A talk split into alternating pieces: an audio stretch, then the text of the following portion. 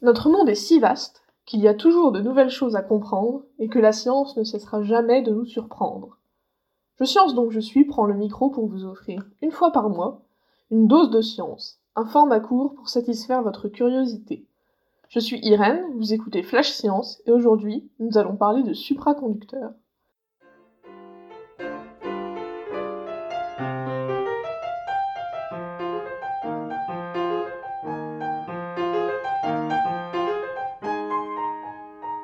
L'histoire commence en 1911. Heike Kamerling Onnes, un physicien néerlandais, a découvert quelques années auparavant le moyen de liquéfier l'hélium. L'hélium liquide lui permet d'atteindre des températures très proches du zéro absolu, qui est la plus petite température possible, équivalente à moins 273,15 degrés Celsius. On peut aussi exprimer ces températures en Kelvin, le zéro absolu correspondant alors à 0 Kelvin. La température de l'hélium liquide est à peine quelques degrés au-dessus de ce zéro, Accompagné de plusieurs membres de son équipe, notre physicien s'est mis en tête de caractériser les propriétés des métaux à cette température extrêmement froide, notamment leurs propriétés électriques. Ce jour-là, il teste la résistance du mercure, c'est-à-dire sa capacité à s'opposer au passage d'un courant électrique. L'hypothèse de Kamerlingh-Onnes est la suivante. Si on refroidit le métal, les électrons devraient se figer et donc ne plus conduire le courant. Et là, surprise. En dessous de 4,2 Kelvin, il mesure une résistance nulle.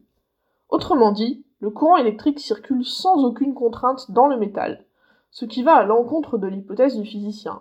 L'équipe vient ainsi de constater, pour la première fois, la supraconductivité. Il est inutile de résister. Les supraconducteurs ont d'ailleurs deux propriétés. L'absence de résistance d'une part, mais aussi leur capacité à repousser un champ magnétique, qu'on nomme l'effet Meissner.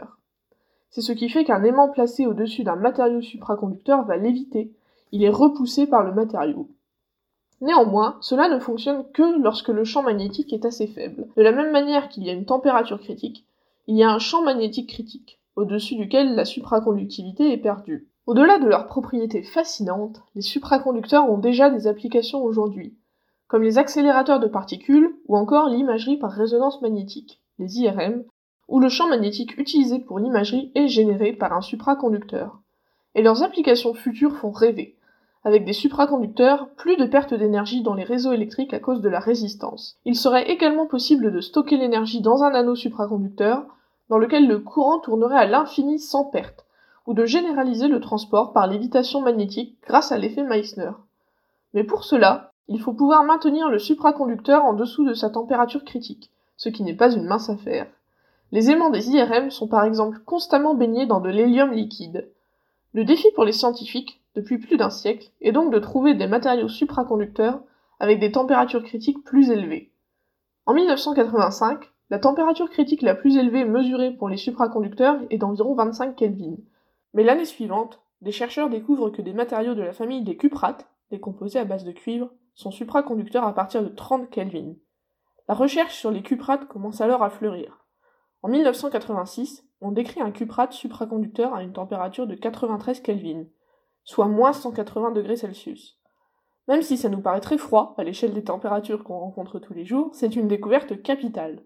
Dans les années 2000, une nouvelle piste pour la conception de supraconducteurs avec des températures critiques de plus en plus élevées arrive sur le devant de la scène, celle des superhydrures. En effet, un physicien britannique a prédit théoriquement que ces composés très enrichis en hydrogène devraient avoir des propriétés supraconductrices à des températures plus élevées que ceux qui avaient été décrits auparavant. Plusieurs équipes de recherche s'attellent alors à la fabrication de ces matériaux. Des records de température critiques sont de nouveau battus avec les superhydrures.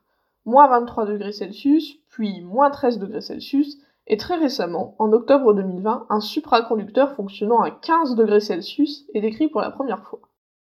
Néanmoins, ces superhydrures sont loin d'être parfaits pour nous. S'ils ont permis d'augmenter les températures critiques connues de supraconductivité, ils ne fonctionnent pas à pression ambiante. Le matériau décrit comme supraconducteur à 15 degrés Celsius l'est sous une pression de 267 gigapascal, soit les trois quarts de la pression du manteau terrestre. À la pression atmosphérique, le record de température critique est encore détenu par les cuprates, pour lesquels la supraconductivité a été observée à 138 Kelvin, soit moins 135 degrés Celsius l'aurez compris, la supraconductivité partout dans les réseaux électriques et le trajet du matin en métro lévitant, ce n'est pas pour demain. Mais la supraconductivité est un champ de recherche très actif, alors gardons espoir, car il pourrait révéler encore bien des surprises.